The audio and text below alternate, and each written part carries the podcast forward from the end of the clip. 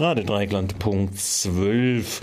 Jetzt äh, habe ich neben mir einen Studiogast von der IZ3W, der Winnie Rust. Erstmal Hallo Winnie. Hallo. Äh, wenn ich sage, ich habe einen Studiogast neben mir, dann heißt das, äh, ein Heft ist schon draußen oder ist in der, in der, im Ankommen. Äh, die, EZ, die Blätter des IZ3W, oder wie heißt ihr jetzt? Heißt ihr immer noch Blätter? Nein, ihr heißt glaube ich gar nicht mehr, ne? IZ3W. Einfach IZ3W. Das Kürzel für Informationszentrum Dritte Welt. Genau. Die September-Oktober-Ausgabe 2013 liegt bereits vor. Du warst mitverantwortlich. Der Schwerpunkt dieses Heft lautet fairer Handel, kaufen, schreiten wir voran. Ich habe gerade jetzt im Vorgespräch gesagt, wir hatten irgendwann mal ein Gespräch, erinnere ich mich, ein, zwei Jahre ist das her. Da hatten wir auch so in diese Richtung fairer Handel. Ich glaube auch, äh, ihr hattet da eine Ausgabe. Unter anderem gab es da Nicaragua, äh, fair gehandelte Textilien etc. Was ist jetzt in eurem Schwerpunkt äh, fairer Handel? Ja, da sind wir schon beim Thema. Ne? Fairer Handel ist nicht ein Schwerpunkt von uns, aber er begleitet äh, die IZ3W natürlich seit den 70er Jahren. In den 70er Jahren ging das schon los mit äh, kirchlichen Kreisen, die Jute statt Plastik gemacht haben in den 80er Jahren. Und seither trinken wir äh, den fairen Kaffee aus Nicaragua. Und ähm, wir stoßen immer wieder auf den Fernhandel bei Veranstaltungen über die katastrophalen Arbeitsbedingungen in den Textilfabriken in Asien. Heute ist es in der Diskussionsrunde in der Regel so, dass zuerst eine gewisse Ratlosigkeit besteht. Was soll man machen, um die Arbeitsbedingungen im globalen Süden zu verbessern? Als Lösung kommt dann eigentlich immer, oder Scheinlösung kommt dann eigentlich immer, die, äh, wir müssen unseren Konsum hier überdenken. Wir können etwas machen, indem wir ähm, hier darauf achten, dass das, was wir kaufen, aus einer fairen Produktion kommt. Und das da wollten wir, die Frage vorweggenommen. Das wollen wir uns äh, jetzt mal genauer anschauen. Kaufen schreiten wir voran, habt ihr euer Editorial überschrieben, nämlich dazu. Das heißt, ihr wolltet euch näher anschreiten, ob es über den Kaufakt äh, läuft oder wie soll ich mir das vorstellen? Wie muss ich mir das vorstellen? Ja, wir haben uns das angeschaut. Ähm, aus was ist der faire Handel entstanden? Er ist eigentlich aus den, äh, zum Teil aus kirchlichen Gruppen entstanden und hat einen karikativen äh, äh, Ansporn gehabt. Wir unterstützen äh, Gruppen von Kleinproduzenten, denen wir uns verbunden fühlen, indem wir faire Preise zahlen einerseits. Andererseits hat die Dritte Welt Soli-Bewegung ähm, über den Kauf von fairen Kaffee die äh, sandinistische Revolution unterstützt. Also das ist eher ein politisches Anliegen, die beide aus den 70er, 80er Jahren in die 90er gegangen sind. Da hat eine gewisse Transformation stattgefunden über das äh, Transfer-Siegel. Das ist eine Siegelorganisation, die sehr an Breite gewonnen hat. Äh, hat dieser Ansatz des fairen Handels äh, eigentlich äh, die breite Bevölkerung erreicht und heute stehen ja Fairtrade-Artikel in allen Supermärkten, in den Regalen, in der Unimensa gibt es fairen Kaffee. Es ist verbreitet und es ist eine Im Branche. Gemeinderat auch. Im Gemeinderat Freiburg äh, Fairtrade statt. Ja. Und ähm, es ist eine Branche mit äh, zweistelligen Wachstumsraten. Wo gibt es das noch? Es, es ist auch ein Erfolgsmodell und äh, sicher äh, äh, ein gutes Erfolgsmodell. Wenn wir auf den Handel abstellen, es gibt, sage ich jetzt mal, einen Umkehrschluss. Es gab mal die Boykottkampagne, kauft keine Apartheidsprodukte, war ein, ein Teil der äh, kann man das auch als eine, also im Prinzip setzt es ja genau an der, an der Konsumptionssphäre genauso an. Also als ein politisches Instrument zu sagen, okay, solange die Apartheid existiert, äh, kauf keine Apartheidsprodukte. Ah, da sind wir an einem äh, Unterschied angelangt. Es sind beides natürlich Kampagnen, ähm, aber die eine ist eine politische Kampagne, die über den ANC in Südafrika ähm, den politischen Kampf dort stützen sollte. Das andere, Fair Trade, ist äh, sozusagen eine positive Kampagne, die letztlich über äh, das Marktwirtschaften läuft, über das äh, Verkaufen und Kaufen. Die Produzenten äh, ähm, im globalen Süden sind, nehmen wir die Kaffeebranche, äh, seit gerade seit den 60er Jahren in einer zunehmenden in eine zunehmend prekäre Situation geraten. Es gab in der Kaffeebranche die Überproduktionskrise, die sich in den 80er mhm. Jahren extrem zugespitzt hat, als das internationale Kaffeeabkommen zum Beispiel in Lateinamerika aufgekündigt wurde. Die Preise sind äh, äh, steil abgefallen und in dieser Situation ist der faire Kaffeehandel aufgestiegen und hat äh, dem eigentlich entgegengewirkt und es geschafft, dass äh, Kleinproduzenten, die sich zu Genossenschaften zusammengeschlossen haben, ihren Kaffee wieder zu Preisen verkaufen konnten, mit denen ein Überleben äh, möglich war und darüber hinaus äh, noch ein Gewinn da war, der ermöglicht hat, Investitionen zu tätigen für die Zukunft und wieder eine Planungssicherheit zu gewinnen.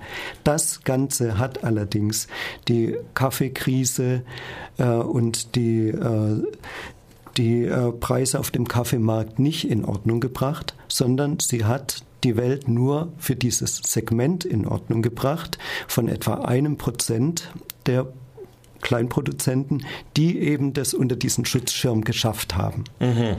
Also das heißt, so wie du es erst geschildert hast, klang es ja relativ positiv. Wir sind aber in einem Segment drin, das ein Prozent äh, betrifft. Nicht mal natürlich insgesamt. Selbst heute noch. Also selbst wenn wir jetzt ausgehen von den Kaffeeregalen von Little und äh, Konsorten. Äh, nicht mal ganz ein Prozent. Bei und Kaffee ist natürlich ein exponiertes ja. Produkt. Das ja. ist das äh, Flaggschiff des Fernhandels überhaupt. Ja, also selbst in diesem ist das Segment äh, sehr klein, hat aber für die Beteiligten, die unter diesen Schutzschirm gehen konnten, in Bezug auf die und äh, für die bestimmte Kleinbauernsegmente durchaus positive Wirkung gehabt. Auf der anderen Seite hat man sowas wie, ich habe jetzt gerade aus dem Wahlkampf, äh, Nibel greift äh, Fian an für seine Unterstützung äh, der Vertreibung von kleinen Kaffeebauern in Uganda äh, gesehen, dass natürlich diese Prozesse des Land, also wie heute wird das jetzt thematisiert unter Landgrabbing immer größere Plantagenwirtschaften würden wieder äh, angeeignet. Äh, diesen Prozess hat es nicht äh, in in Ansatz stoppen können, oder? Nein, der faire Handel hat äh, die äh, sehr engen Grenzen. Äh, einerseits, äh, dass es nur ein klein, sozusagen eben eine Nische der Produzenten betrifft. Ähm, der Umfang des fairen Handels liegt zum einen an den Menschen, die bereit sind, äh, erstens mehr zu bezahlen für Produkte, freiwillig. Zweitens, sich noch zu informieren, was ist jetzt wirklich fair, was nicht. Und das äh, schränkt den, den Kreis schon mal ein.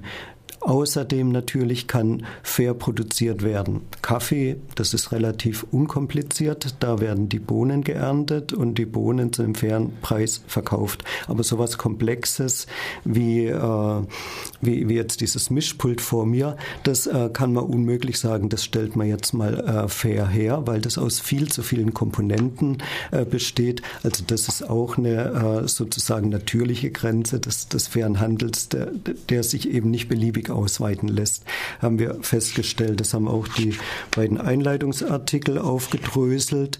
Dem steht durchaus auch eine kleine Erfolgsgeschichte entgegen, in dem Knut Henkel Kakaogenossenschaften in Bolivien äh, schildert, in den äh, im Kleinen eben eine, eine tolle Erfolgsgeschichte geschildert wird von Produzenten, die vereinzelt als Kleinproduzenten äh, eingemacht wurden, ganz schlechte Lebensbedingungen im im, äh, Tiefland hatten und sich zu Genossenschaften zusammengeschlossen haben und äh, in den 70er, 80er Jahren und im Anschluss äh, den Kontakt zum fairen Handel fanden. Dann hat die geschilderte Genossenschaft El Saibo äh, immer mehr Gewinne erwirtschaftet, die sie aber eben als Genossenschaft nicht privatisiert hat, sondern damit den Sprung geschafft hat, äh, die äh, ihre Produkte zu veredeln. Mhm. Und das ist ja immer der große Sprung bei allen Rohstoffen im globalen Süden, wenn es gelingt, die, äh, die, die Veredelung zu, in diesem Fall zu ähm, Schokolade, Pralinen und sowas zu gewährleisten, dann hat man natürlich den Zugriff ja. zu den äh, größeren Profitmargen, die hier in diesem Artikel dann wieder der Genossenschaft und ihren ähm, ähm, Schulen und allen ja. möglichen zugutekommen. Ja. Trotzdem, wir haben bis jetzt geredet die Beispiele, die wir angeführt haben, waren jetzt äh, Kakao, äh, Kaffee, alles Agrarrohstoffe, um es mal so zu, äh, zu sagen. Äh, ein Beispiel, was natürlich sehr früh äh, in der sogenannten internationalen Arbeitsteilung, in der Globalisierung, wie es heutzutage so schön verdeckend heißt, äh, exportiert wurde. Als Kapitalexport war die ganze Textilindustrie. Ihr habt einen Artikel drin, den finde ich jetzt interessant, schon von der Überschrift, äh, nämlich äh, die Frage der Fair Labor Association entpolitisiert, so kommt es die Handelsbeziehungen der Textilbranche.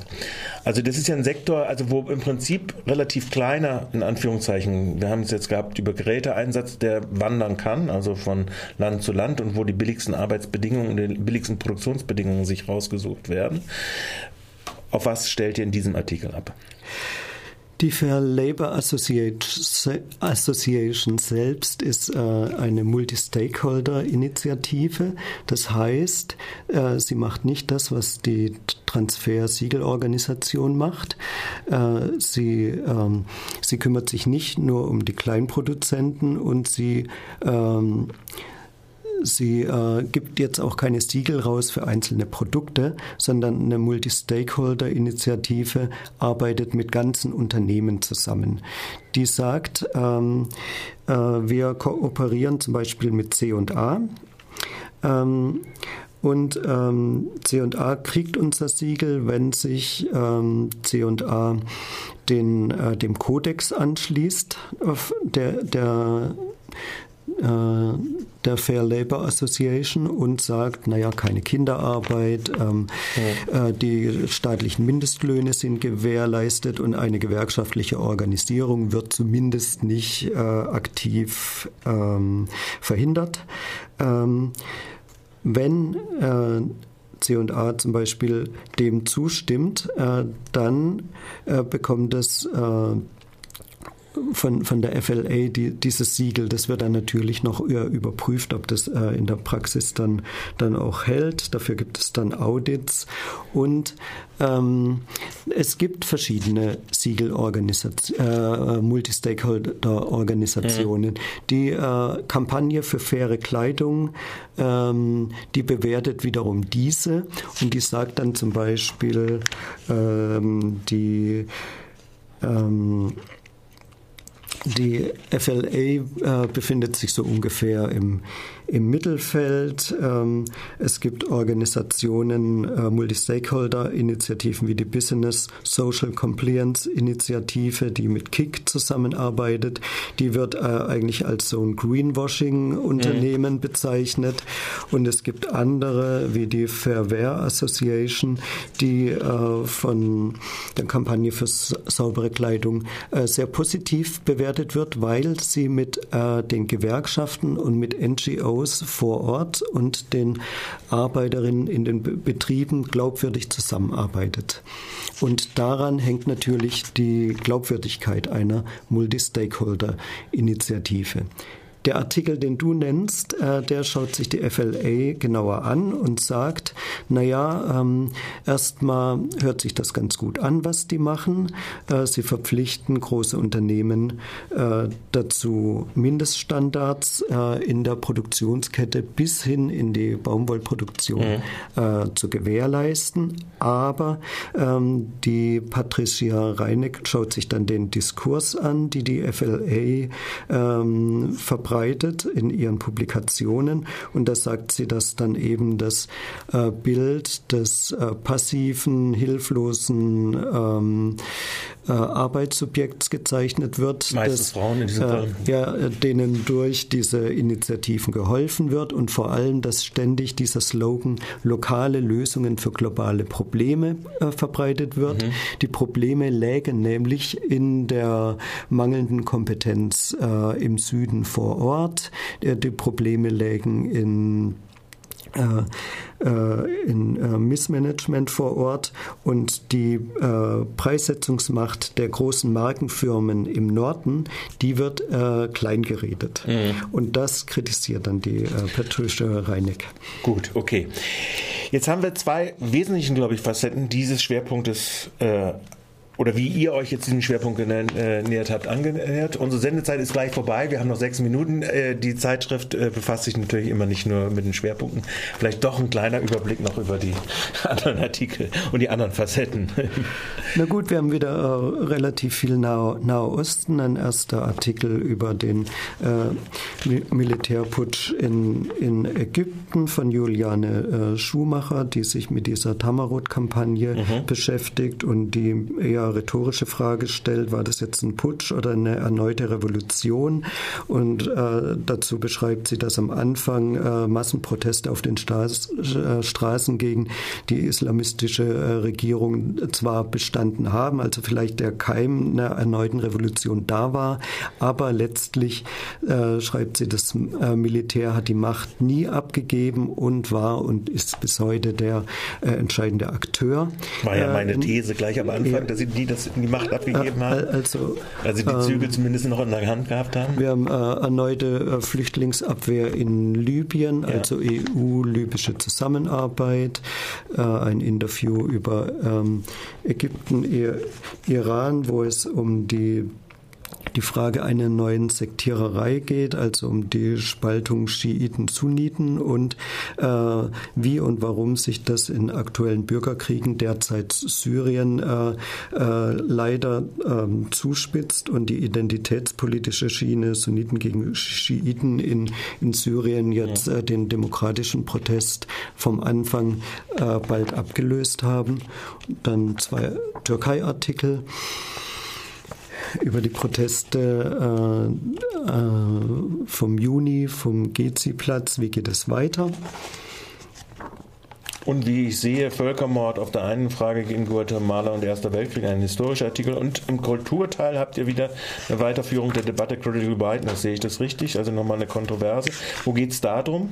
Ähm, gut, da ist ein Autor, äh, Bernd Overwien, der kommt von dem äh, Ansatz globales Lernen und Bildung für nachhaltige Entwicklung.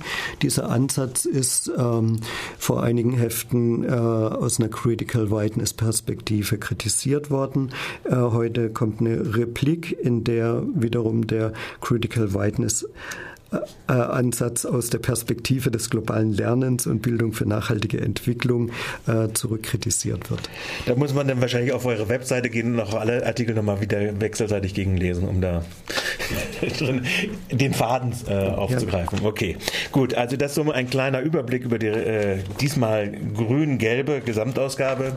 Oder kann man das so sagen? Nee, grün-gelb-lila äh, Gesamtausgabe, die September-Oktober-Ausgabe. Faire Handel, kaufen, schreiten wir voran. Das Schwerpunktthema. Bin ich bedanke mich für deinen Besuch und wenn du jetzt den CD1 oder CD2 hochfährst, dann kriegen wir noch ein bisschen was auf die Ohren. Gut, ich danke, dass ich kommen durfte und regeln darfst du. Okay.